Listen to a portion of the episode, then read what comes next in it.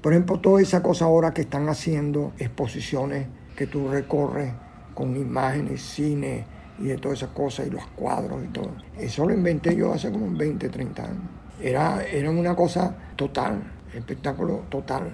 Para mí el, el problema es la simultaneidad y la totalidad. Era un, o es, sigue siendo un, un problema fundamental.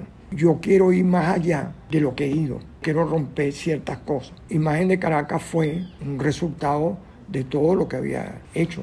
Cuando se cerraron Imagen de Caracas, yo pasé cinco años sin pintar.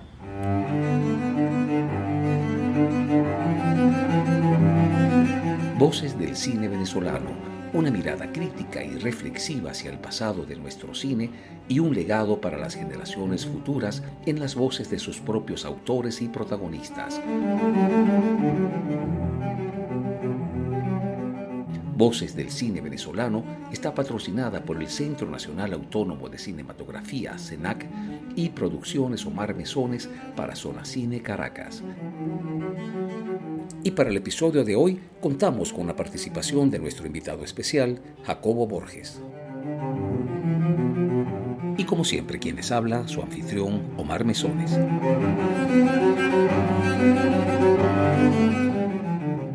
Bienvenidos todos al episodio número 38 de Voces del Cine Venezolano, con el cual estamos cerrando nuestra tercera temporada. Hoy nos acompaña Jacobo Borges, uno de los más reconocidos y aclamados artistas plásticos del país. Su trayectoria por el cine fue breve, pero dejó profundas y muy marcadas huellas en el cine venezolano. Imagen de Caracas y su propuesta de cine urgente son prueba de ello. Jacobo, un verdadero placer y un honor tenerte hoy con nosotros. Y como ya es costumbre en nuestro programa, te vamos a pedir que demos inicio a nuestra conversación contándonos un poco sobre tus primeros años de vida. ¿Cómo fue Jacobo Borges de niño? Jacobo, bienvenido. Yo, vamos a, unir antes de definir pintura, cine, cosas esas. Yo al principio no tengo palabras para nombrar lo que veía y lo que hacía, ni, ni tenía definiciones, eran hechos. Por ejemplo, el descubrimiento del color fue un hecho, no un concepto, que es que eh, ese muchacho cuervo, que me sé el nombre porque lo vi cuando tenía veintipico años. Mi mamá me metió en una escuela, eh, no era una escuela, era una señora que te enseñaba a leer las primeras letras y ese tipo de cosas. Y el primer día que yo llegué ahí, éramos 10 quizás. Yo tengo la impresión que él cuando estaba dibujando, estaba dibujando en una mesa alta. Y yo nunca había visto lápices de colores. Y yo vi lo que él estaba haciendo. Era una cosa muy sencilla, eh, un barco. Pero él, él dibujaba primero en rojo, en una sola línea, el barco que era una especie de barco de papel, y muy fácil. Después otra línea roja, siguiendo el amarillo, siguiendo el azul, siguiendo el verde o siguiendo el negro, pero eran una y que otra línea. Yo me acuerdo que me quedaba un poquito alto donde él estaba dibujando y me pareció una cosa increíble, el color, eh, nunca lo había visto. Claro, es, esos son dibujos muy elementales y tampoco muy creativo. Lo que era es que él conocía una forma que la repetía una dentro de otra, con la pura línea. Él reaccionó mal porque yo le pedí la, el dibujo, porque me gustó tanto y le dije que si me lo daba. Y él se negó, y se negó fuerte, que yo lo que le quería era quitar el dibujo para decir que era hecho por mí. Y cuando salimos, de la clase, que salieron los muchachos, y había llovido, y eh, estaba ese insecto que llaman caballito del diablo. A mí lo fantástico era el nombre, me pareció una cosa increíble. Y cuando llegamos afuera, que había agua y los caballitos del diablo y todo eso, él le dijo a los otros niños que yo le quería quitar el dibujo para decir que era hecha por mí. Pero lo decía muchísimas veces y muy bravo. Y yo muy acomplejado. Porque primero no pretendía eso. y creo que él era un poquito más grande que yo. Jacob, ¿y qué edad tenías en ese momento? Yo, tres o cuatro años.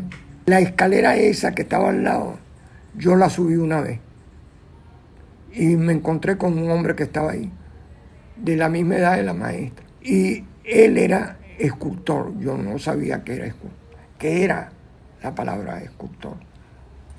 Pero había unas cabezas. Él fue el que hizo el, el busto de Sucre, que está en la plaza Sucre de Katia. Y él tenía otro trabajo, que retocaba fotos. En ese momento no habían fotos de color. Entonces él agarraba una fotografía en blanco y negro y le metía con creyones color encima. Y era un, iluminador fantástico. Parecía que era una fotografía en color. Entre eso y lo de este muchacho fue un impacto tremendo. Y después entró el cine, más o menos simultáneo. Mi papá compró un proyector de 8 milímetros y el que proyectaba era mi hermano. Yo anunciaba la película. Entonces ahí en el cerro, los muchachitos esos nos daban un centavo por ver Buster Keaton o ver Chaplin. Tenía también una crucifixión de Cristo, una escena. Y bueno, con ese, ese dinero nosotros nos íbamos al cine grande y veíamos Tarzán. Tarzán y el que era de ciencia, Bull como que era. Tenían unas naves que parecían de, de cartoncito, porque en, la película temblaban, tú sabes, la animación era muy mala, ¿no? Pero había una imagen que me pegó muchísimo. Era que dentro de la nave había teléfono, una, era como una cápsula. Entonces apretaban esa cápsula y se veía la imagen con quien estaban hablando en el espacio, porque era de nave a nave. Entonces, hay que atacar yo no sé qué el número. Entonces el otro lado respondía, listo, comandante. Pues eso me volvía loco. Yo lloré la primera vez que pude hablar así por, por teléfono, cuando empezó, empezaron a, a poder comunicarse. No era todavía estos teléfonos, pero uno podía hablar. Y me acuerdo que Diana estaba fuera de Venezuela y yo estaba en Caracas. Diana es tu esposa, Jacobo, ¿no? Sí, Diana es mi esposa, hasta ahora, que tenemos como 41 años casados. Bueno, no tenía los 26 cuadros, entonces tenía como 10 y temblaba mucho, pero tú veías la foto con quien estabas hablando, que eso antes no, no sucedía. Yo lloré porque yo me acordaba de ese sueño que yo tenía con, con esas conversaciones entre nave y nave. Pero yo mezclaba todo eso. No, no era que yo quería hacer cine o quería hacer pintura. No, lo que me enloquecía era todo lo que se movía, todo lo que era imagen, todo lo que era luz. Eh, hacía juego con luz eh, de noche con una linternita. Todo lo que eran formas. En esa época yo no me acuerdo cómo ni quién nos enseñó, pero nosotros oíamos radio con una piedra y uno le conectaba un micrófono y lo pegaba a la, a la piedra, una parte que tenía la piedra, que era como plateada, era un metal, que ahorita no me acuerdo los nombres. Bueno, y con eso oíamos radio. Entonces, era todo lo que iba naciendo, todo, todo lo que después fue natural y todo el mundo, e, ese principio entre lo primitivo, lo, el invento, el cuento y la realidad se me mezclaba. Y es lo que he hecho todo el tiempo. He mezclado siempre las cosas. He hecho cosas que podrían ser pintura, pero tenían sonido o tenían movimiento. Cosas que tenían movimiento y eran un cuadro. Eh, nunca era una, una sola cosa. Eh, eh, eran varias cosas a la vez. ¿Cuándo se inició tu formación en las artes plásticas? Desde que yo te cuento lo de la escuela, desde el principio, porque además hubo coincidencias y casualidades que son increíbles. Mi papá era chofer, fue chofer de taxi, chofer con, que tenía clientes o que lo contrataban, y él lo contrató un señor que se llamaba Pedro Vallenilla Echeverría. Y resulta que él era coleccionista Y mi papá me llevaba por la puerta de servicio para que viera los cuadros. Él empezó con una colección del impresionismo, después el impresionismo como más, más rígido, más consciente, sabía más porque él, él leía mucho. Y después pasó al cubismo. La colección cubista de él está en el Museo de Bellas Artes y ha viajado.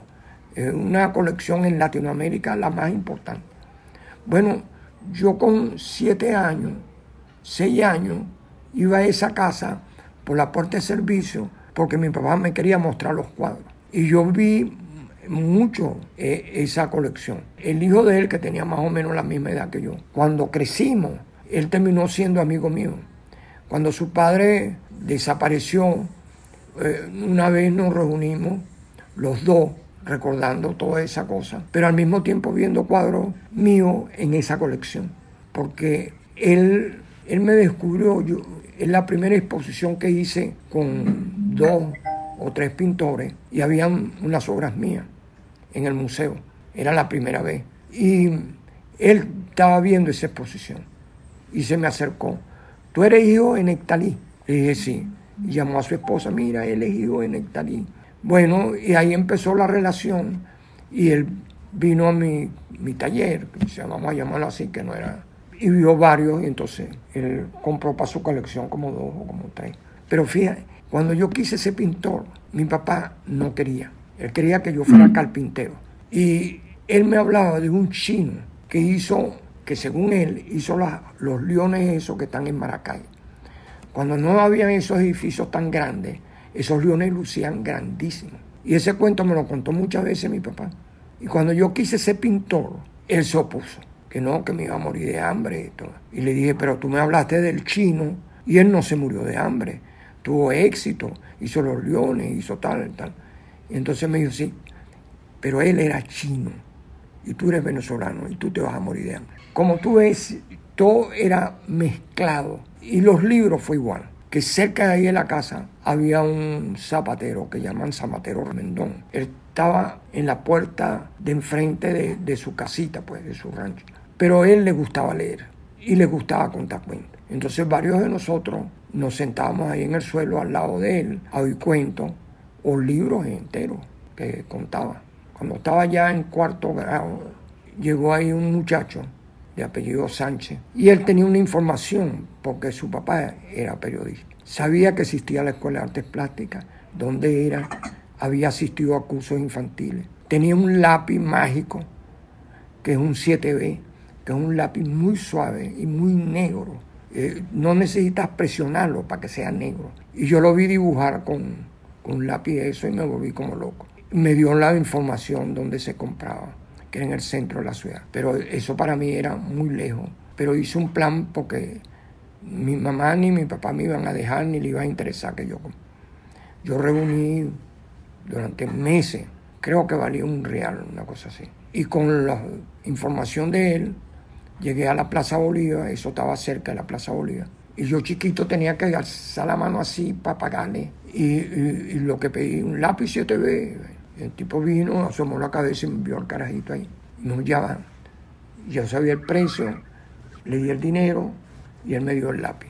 Andar con ese lápiz, esa era una cosa, era un poder lo que yo llevaba en la mano. Pero eso lo combiné con la información de él de la escuela. Yo quería saber dónde estaba la escuela y cómo era la escuela. Y eh, eso era de la Plaza Bolívar recto hasta el puente Guanano, era como cinco cuadras. En el camino de esas cinco cuadras vi la biblioteca. Una biblioteca pequeña, pero gigantesca para mí. Y me puse contra el vidrio, así un poquito. Lo vi y decidí que cuando regresara, porque iba a regresar por el mismo camino, iba a entrar. Entonces llegué hasta arriba, hasta la escuela. Pero una cosa curiosa, e, ese curso lo daba Alejandro Otero. Pero Alejandro tendría ahí veintipico de años. Era un muchacho. Y yo mucho tiempo creí que él era profesor. Y no es un proyecto que se le ocurrió que no le pagaba a la escuela, de darle cosas con mucha libertad a los niños.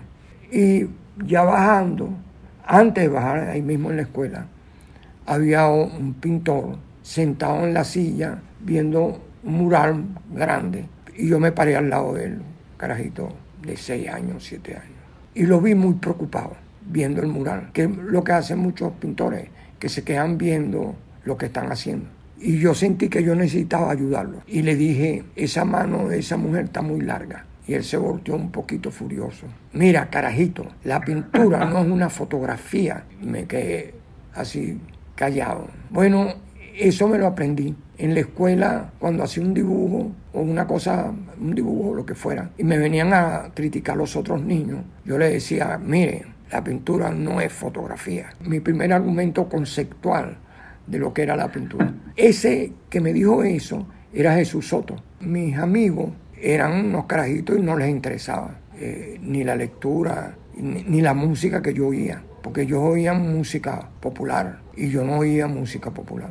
Yo oí música popular grande, que me lamento que todo ese periodo yo no lo oía, no me interesaba. Ya grande sí, empecé a oír que si Toño la Negra, que si Pedro Vargas. Claro, yo era uno de los más pobres ahí. Yo no podía comprar tres cosas ropa, una camisa, un pantalón, un partón juntos, sino un año compraba camisa, el otro año pantalón. Entonces, por ejemplo, yo había crecido y el pantalón me quedaba chiquito, pero tenía el partón nuevo. Entonces yo bajaba el pantalón como cantinfla, pero me tapaba con el partón. Entonces se veía que mi pantalón llegaba abajo, pero resulta que lo tenía en la narga. La lectura y la ida a las películas. Eh, yo vi las películas que vio Spielberg, todo ese movimiento que ellos hicieron con el cine, eh, que agarraron de los 40, que de repente un túnel, dan una inauguración de un túnel y empieza del otro lado a venir agua increíble del río que se ha metido, pero ellos no saben. Y entonces la siguiente semana tú sabrás si se salvaron o no se salvaron. Entonces, coño, había que conseguir dinero para ir la segunda semana a ver el episodio. Ahora, eh, eso mezclado con todas las otras cosas. Yo en estos días le conseguí un nombre que es Nido. Toda esa vaina fue mi nido. No imaginé hacer cine al principio, sino pintura, porque era, era más fácil los materiales y, todo eso. Bueno, me hice grandes amigos. La mayoría de los grandes amigos míos eran escritores. Bueno, Cabruja le interesaba mucho el cine, sobre todo escribirlo. Yo he escrito un poco de guiones que siempre he pensado que los puedo hacer en algún momento y nunca, nunca he tenido tiempo. Y hablando en estos días, he pensado que cómo me robó un año, dos años. Yo, mi hermano acaba de morir, murió con 96 años. Es decir, que yo, yo puedo llegar a los 96 años relativamente fácil. Claro, haciendo ejercicio todos los días, no dejándote dominar. Y yo pienso ver si puedo cogerme un año. Claro que los modificaría. No, no serían eso, con la experiencia que tengo. Pero a mí me marcó las tres pantallas a Bergance. En época del cine mudo Jacobo, Imagen de Caracas fue un espectáculo audiovisual sin precedente en Venezuela, con el cual se intentó contar la historia de una Caracas cuatricentenaria en el año de 1968. Pero además de eso, Imagen de Caracas resultó ser un formidable embrión del que emergió una extraordinaria camada de cineastas como Antonio Gerandi, Donald Mayerstone, Perucho Laya, César Cortés, Juan Santana, Roberto Siso y Fernando Toro, entre otros. Eh, ¿Podrías, por favor, hablarnos de esta extraordinaria experiencia? Imagen Caracas viene de un proyecto que hice en, en, Valencia, que yo no era el director, era Moreno, pero yo logré convencerlo de varias cosas ahí. Uno, romper la proporción de la gente, la escala, entonces, la cabeza tal. Sino, por ejemplo, ponerle unos zapatos más grandes y un pantalón, entonces las piernas están desproporcionadas. O ponerle unas nalgas eh, y un hombro diferente, ponerle la cabeza en, donde está la barriga y la cabeza farsa está encima y, un cuerpo altísimo con un tipo hablando arriba. Incluso creo que usé un momento un niño montado aquí, tapado.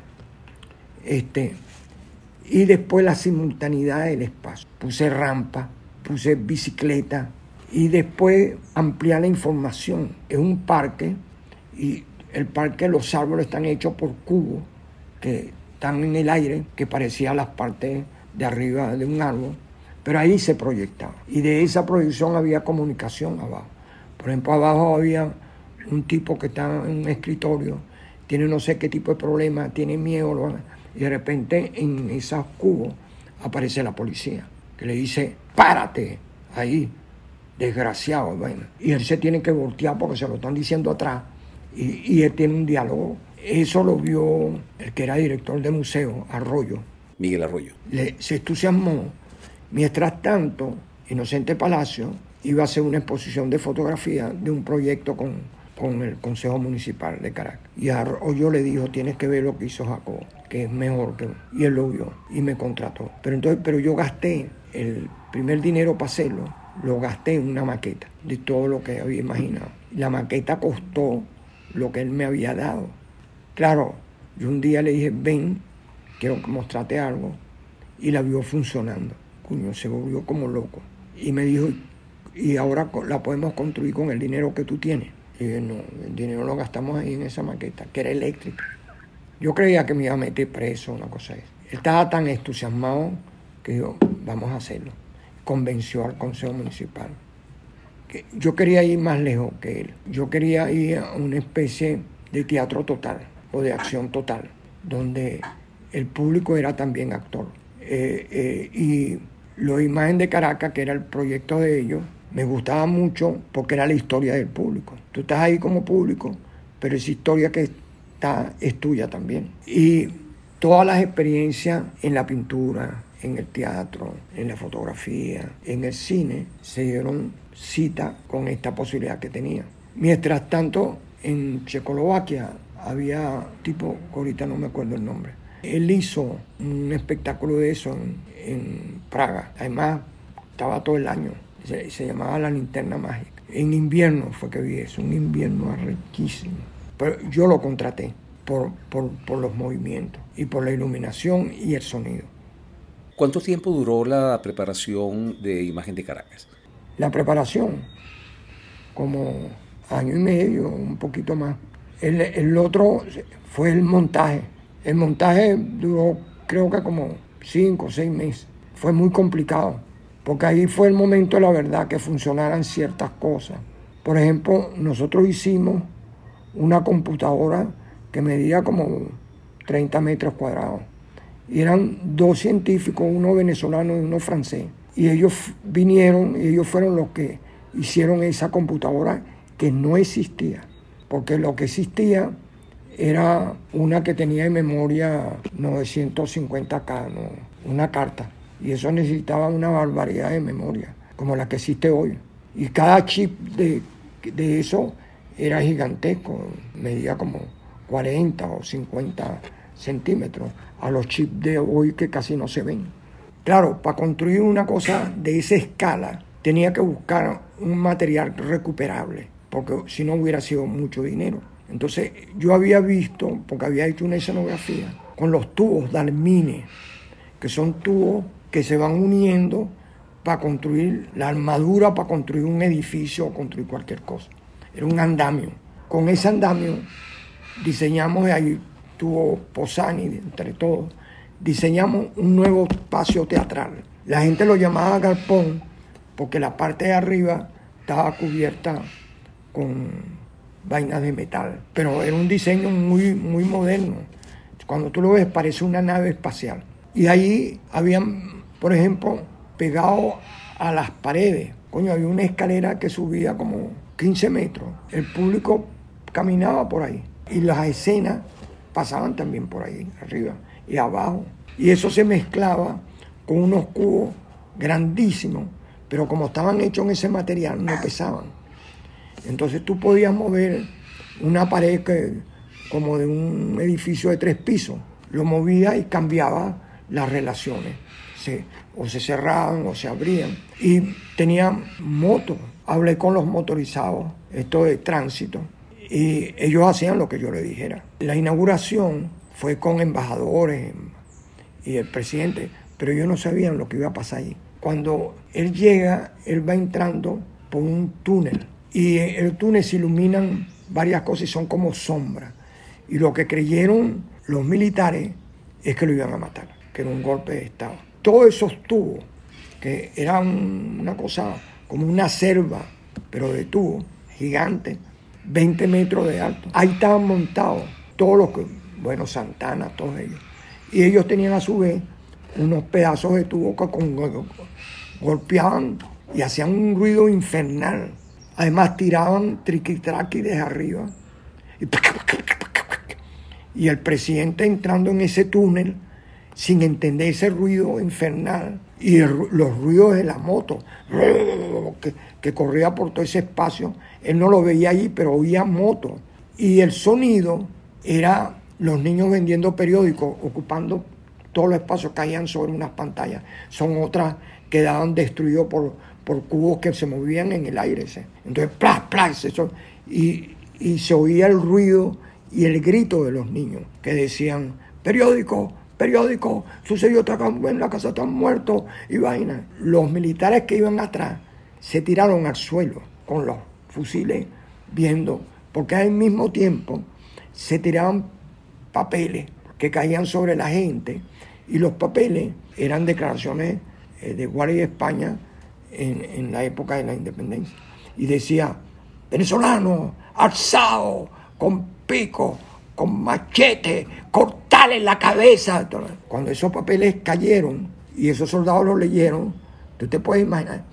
Y al mismo tiempo atrás iban las embajadoras, toda esa vaina que no sabían por dónde iban. Porque cuando entraban, esos cubos eran tres o cuatro veces más altos que ellos y se movían así, y le abrían un espacio y entraban por ese espacio, pero se les cerraba el otro espacio, porque eso era movido, no pesaba, movido por los muchachos que están, como 15 muchachos, que tenían una coreografía, como se movía. Pero además, por esos espacios aparecían motos. Y ellos me preguntaron, ¿y la moto se lo tiramos al presidente? Al que esté presente, tienen que correr. Y el presidente corrió un poco y ¡pum! corre. Eh, Jacobo, el presidente de la República en ese momento era Raúl Leoni, ¿no? Él después que salió ahí mandó a cerrar eso. Una vez, pero nosotros seguimos haciéndolo eh, como dos meses, hasta que lo que hizo fue que metió a los militares. Él la aprobó porque yo le mostré las cosas bellísimas que tenía. No, no, no dije lo otro.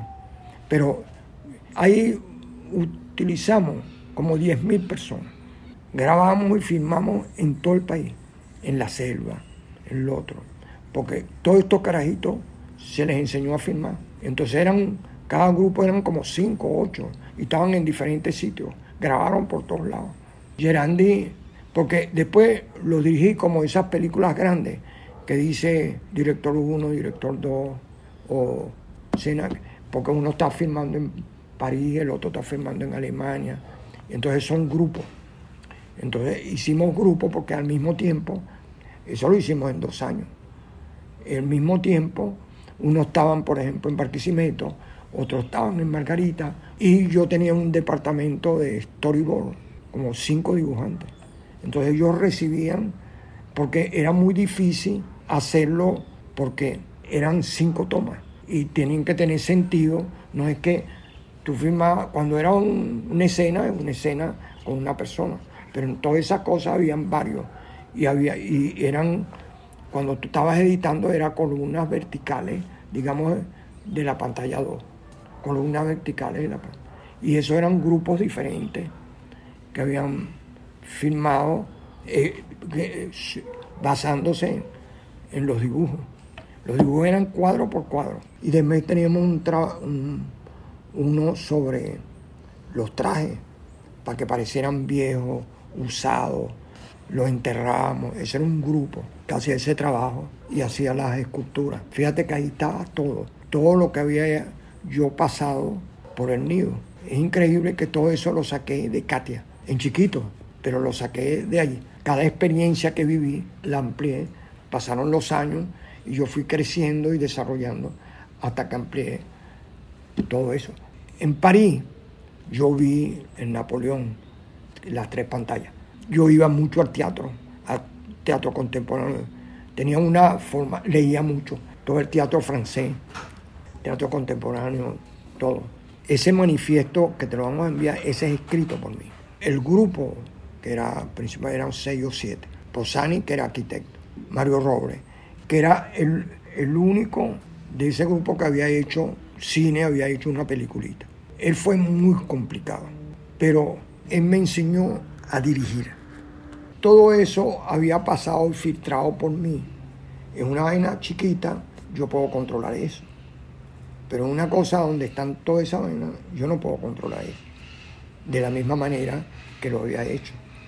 Entonces, yo necesitaba en ciertas cosas, por ejemplo, la maqueta, porque la maqueta está en todos los movimientos, pero era eléctrica. Entonces, cuando yo la hacía, entonces yo ponía, digamos, un cubo, ponía una imagen, todo eso tenía que caminar hasta allá, era una maqueta muy grande.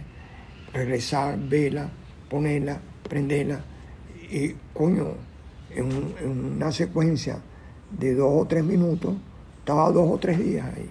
Entonces, un día se arrechó él. Estamos hablando de Mario Robles. Y se fue y yo paré la grabación y lo busqué. Era un café ahí al lado. Y entonces me dijo, mira, tú no puedes dirigir eso así. Tú necesitas un asistente que tenga la capacidad de acordarse cada cosa que tú digas. Y él la vigila mientras que tú piensas. No es que cuando tú piensas se para todo. Bueno, y buscó a alguien. Me, me costó al principio, porque era eh, puro cerebro. No, había nada con las manos, sino con el cerebro. Por ejemplo, un cubo baja, son pocos de cubos, ese cubo va a bajar y se va a parar en un sitio determinado y se van a abrir unos que están abajo, tres por ejemplo.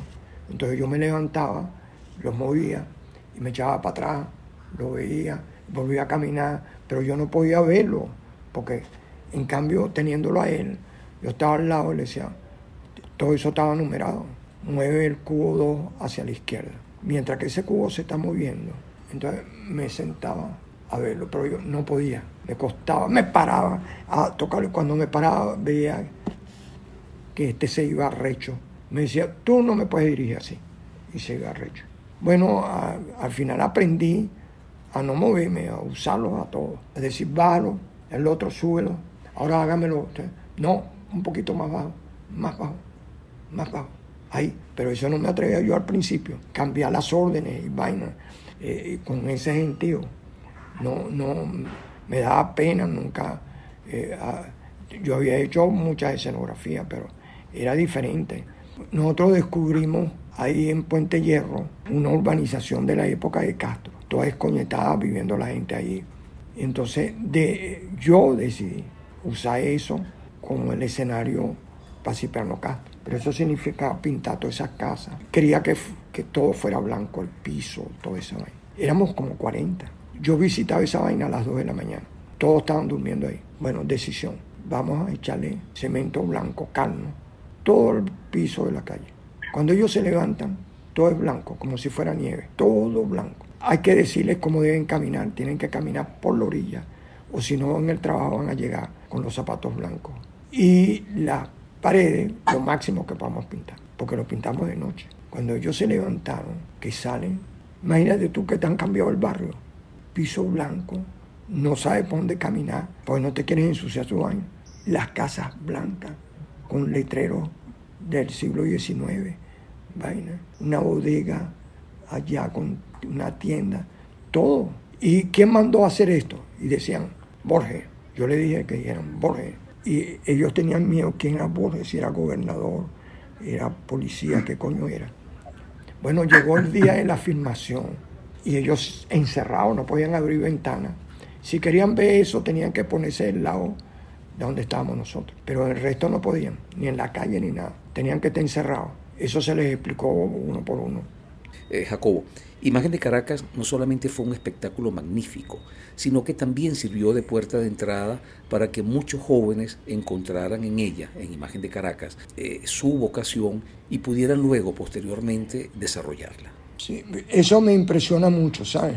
Los logros de ellos, porque el momento de hacer imagen de Caracas era como un río eh, que se está desbordando y se lleva carros, se llevan casas, se llevan árboles, se llevan de todo. Ellos sacaron de ahí, descubrieron sus cosas, ellos construyeron lo que ellos tenían, que era de ellos ya. No fue que imagen de Caracas, ellos tenían todo eso. Y ese proceso lo que hizo fue que ellos construyeran lo que, lo que traían, lo que soñaban. Y a mí eso me impresionó porque la velocidad de lo que hacíamos pareciera que no dejaba tiempo a recuperarte tú mismo, a reconocerte tú mismo, porque la, la velocidad era muy grande. Los instantes se convertían en nada, desaparecían en segundos.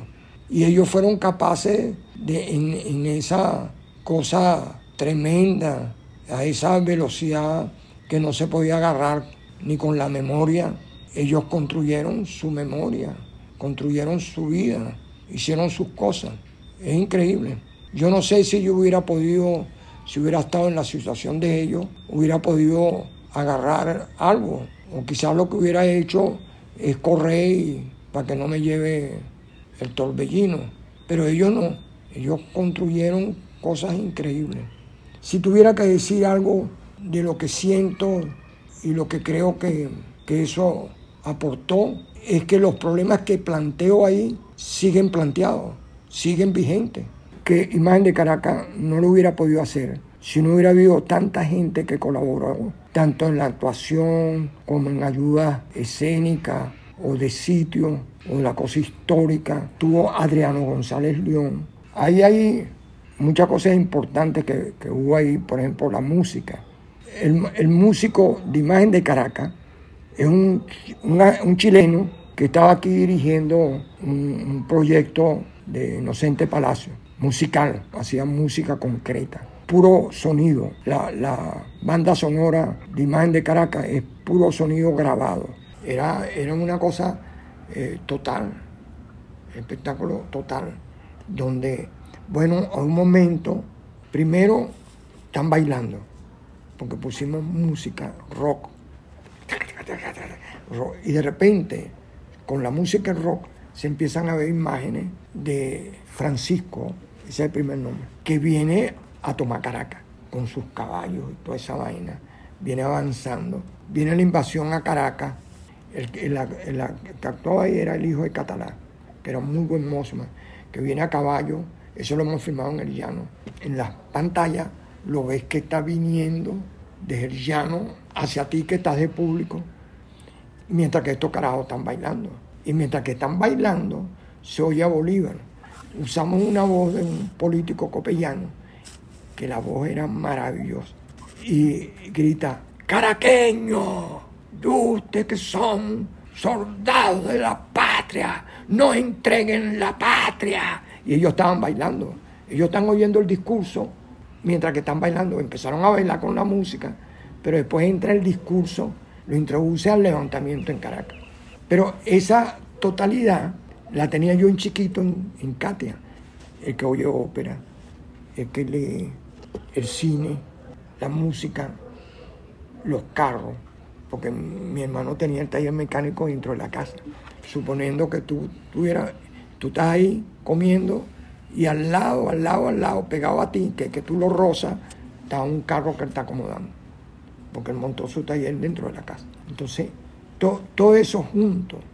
Eh, para mí el, problema es la simultaneidad y la totalidad. Era un, o es, sigue siendo un, problema fundamental eh, de, una unidad. Yo estoy haciendo una cosa, eh, se llama paisaje del origen. No te voy a decir más nada, porque hasta con la galería tengo conflicto con eso, porque yo no he querido mostrar nada, por una razón, porque de repente cambio, tú me dices muy bueno, me influye, y si me dices muy malo, me influye, porque yo no estoy seguro, yo quiero ir más allá de lo que he ido, quiero romper ciertas cosas. Imagen de Caracas fue un resultado de todo lo que había hecho. Cuando se cerraron la imagen de Caracas, yo pasé cinco años sin pintar. Eh, Jacobo, Eh, ¿Podrías hablarnos de esa experiencia eh, cinematográfica, esa propuesta cinematográfica que desarrollaste durante los años 60 y que eh, tú mismo la has definido como una suerte de laboratorio social y cinematográfico? Estamos hablando de cine urgente. Sí, fíjate, eso volvemos a lo, lo mismo, pero que aquí se expresó. Yo usé el cine ahí como bueno, hoy, es más fácil con los, los instrumentos que tenemos hoy, pero acuérdate, uno grababa y tenía que ir al laboratorio y el laboratorio te entregaba el resultado dos o tres días después. Entonces cuando tú veías el resultado. pero yo que con ese instrumento, que era lo que yo quería hacer, seguirle la vida a un grupo de gente que podía discutir el proceso, y aportar al proceso y que sus cambios pudieran vivirlo eh, físicamente o, o también visualmente, pudieran vivir todo el proceso del hecho de vivir ahí donde está la cosa. Con un teléfono hoy, todas esas cosas se hace todo el tiempo y es posible. Yo quería que ellos vieran su propia vida desde afuera. Ellos fueran actores de su vida y público de su vida. Es decir, yo la cámara de 16 milímetros los retrataba en su vida normal. Pero tres días después ellos lo veían, sentados, se veían. Y entonces discutían y hablaban. Pero esa discusión también iba a ser grabada. Entonces ese proceso era un continuo entre vivirlo, verlo, opinar, grabarlo, vivirlo. Era un continuo que podía llevarlo a, procesar y ampliar su conocimiento y poder descifrar la realidad y la no realidad, lo actuado y lo no actuado. Pero resulta que toda esa reflexión siempre la está haciendo a través de la película, que era lo, lo, que al final me hubiera gustado hacer, que de repente la reflexión quedara en el aire, no fuera ni grabada, ni actuada, ni nada. Estuviera ahí sin que ellos se dieran cuenta de que no había terminado, aunque parecía que había terminado. Es decir, el no grabarlos más era una nueva existencia. Eh, eh, Jacobo, entiendo que Josefina Jordán y Pedro Laya eh, fueron algunas de las personas que integraron junto contigo este grupo de cine urgente. Con Josefina Jordán hay la afirmación de los hechos que han sucedido en Caracas. Ella era documentalista, el documental, digamos, típico de ir grabando y fotografiando la realidad. Pero esto no, no es fotografiar la realidad. Esto era un experimento que se llama cine urgente, pero va más allá del cine. Él, él lo imaginado que un momento parece que es la realidad y sigue siendo imaginada. No, no, y eh, el que tuvo ahí sí fue Pedro, Perucho. Pedro Laya, Pedro Laya. Yo lo oí hablar una vez a él, de pero claro, él no tenía totalmente las herramientas de lo que yo me estaba proponiendo. Pero me, me sorprendió que tenía más información de lo que yo creía. Porque el experimento era una cosa que está en, en el aire y que puede cambiar y por algunos momentos, tú sabes a, lo que se parece al papagayo. Tú haces el papagayo con un papelito que no pese, de seda, por lo menos lo que hacíamos nosotros muchachos. Y las cruces, la armadura, que era de palma, creo que, pero la parte más liviana. Y papel también liviano, transparente, y una, una cuerda y el viento la levante, pero un día, más arriba de nosotros en el aire, apareció otro papagayo que tenía en el rabo una, una hojilla. Estaba encima de mi papagayo. Él bajó y logró que su rabo agarrara mi papagayo.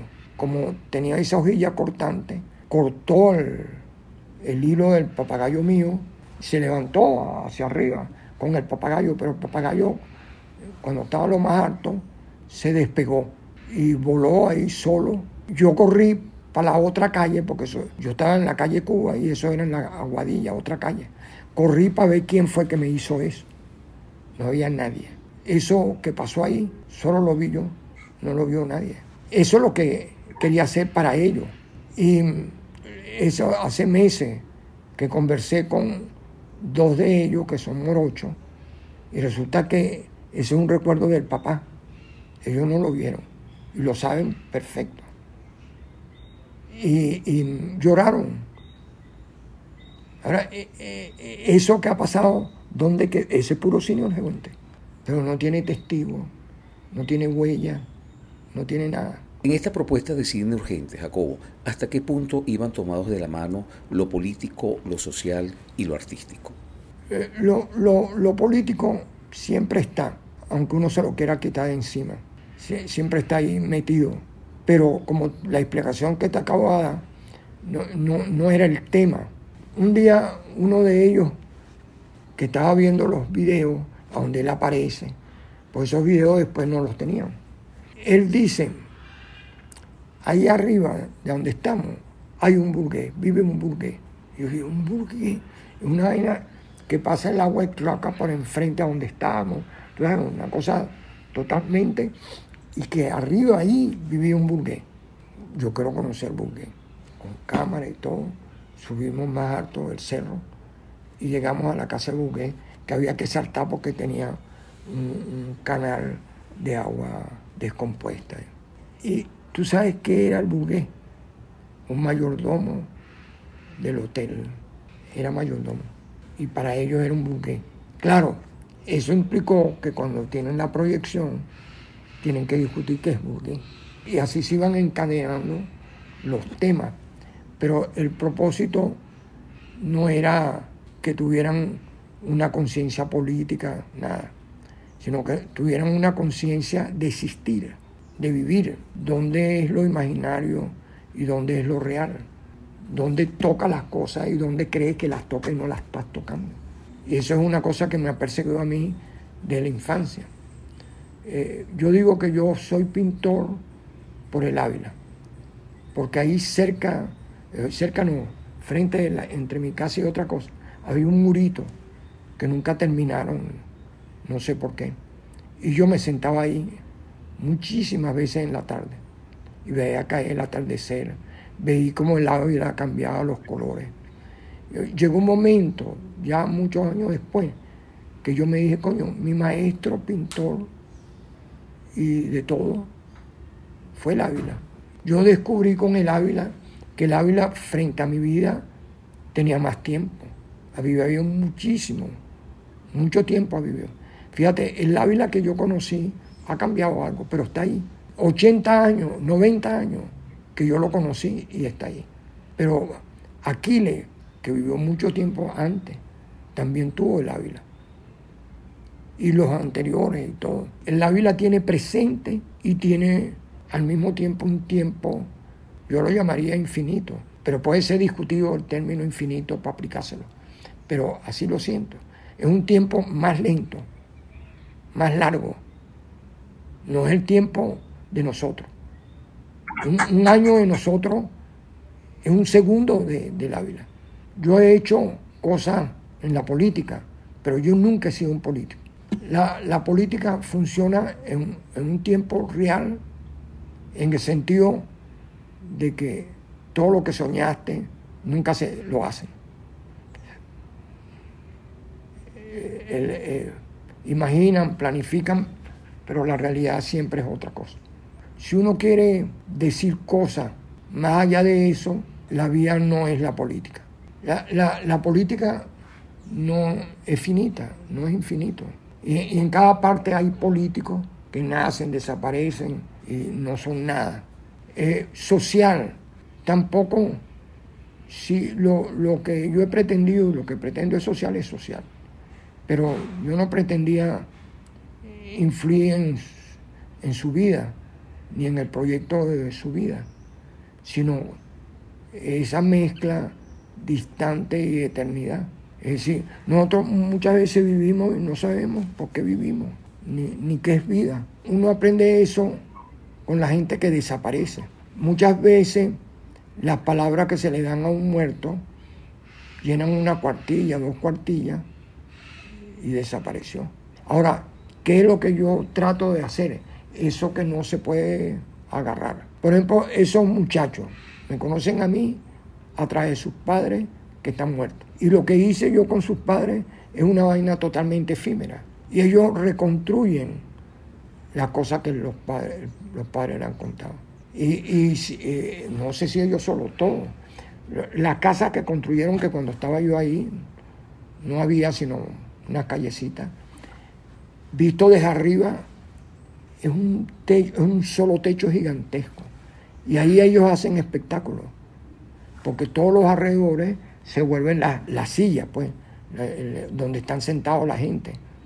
Que, pero ellos, están todos parados desde de las ventanas de su casa y todo. Ven el acto ahí abajo. Eh, Jacobo, háblanos de tu película 22 de mayo. Esa es una locura. Yo no la he visto más. Yo algunas veces quiero atreverme a verla, pero no. Yo pegué ahí todo lo que me daba la gana. Me metía con todo el mundo. nada de lo que está ahí, salvo una caminata, una cosa así muy pequeña, yo filmé. Yo agarré todo lo que conseguía. Es, la incoherencia total. Me gustaría verla, puede ser que sea interesante esa locura. Jacobo, y, ahora ya para cerrar, me gustaría hacerte algunas preguntas eh, de carácter eh, más personal que sin duda alguna eh, nos van a ayudar a conocerte mejor, a pesar de que son preguntas muy simples. la primera de ellas sería, si te vieras obligado a escoger un libro, un solo libro, ¿qué libro escogerías? El Alep de Borges. ¿Qué película? Coño, Juana de Arco de Dreyer. Es una vaina arrechísima. Yo tuve suerte de verla con, una música de fondo. Creo que es el adagio de Albinoni, coño, que es increíble. ¿Un director de cine, eh, cuál escogerías? Coño, son muchos. Pondría Dreyer también. ¿Un cantante? Un cantante. Pedro Vargas. Como cuarenta y pico de años tenía cuando descubrí a Pedro Vargas. Un personaje de la historia que te hubiera gustado haber conocido, Jacobo. Tom Paine. Y ese tipo escribió parte o una la Declaración de la Independencia de Estados Unidos. Aprendió a leer en Estados Unidos. Es un, intelectual de esos arrechísimos. Eh, él, aportó mucho a los derechos del hombre. Eh, bueno, eh, un tipo, un genio. Y aprendió como a los cuarenta y pico de años. Una época de la historia en la que te hubiera gustado vivir, Jacobo, o por lo menos pasarte, haberte pasado una temporada en ella. Principios del siglo en París. 1905, 1910, en París. ¿Algo de lo que te arrepientas? Son miles de cosas que me arrepiento, pero yo creo que lo, importante es reconocer y, y hacer el esfuerzo por cambiar. Y ahora sí para cerrar, Jacobo, algo de lo que te sientas muy orgulloso. Lo más extraordinario que yo he vivido es que el sueño y la realidad se mezclaron todo el tiempo ha habido momentos en que yo no puedo determinar dónde es sueño, dónde es realidad. Bueno, Jacobo, de verdad que ha sido un encuentro y una conversación muy amena y muy ilustrativa en cuanto a esa faceta tuya eh, profesional y creativa que te vincula directamente con nuestro cine. Igualmente, no quiero dejar de mencionar a Abraham Tobar, tu asistente personal, quien ha sido de extraordinaria importancia para concretar y coordinar este encuentro. Jacobo, Abraham, muchísimas gracias.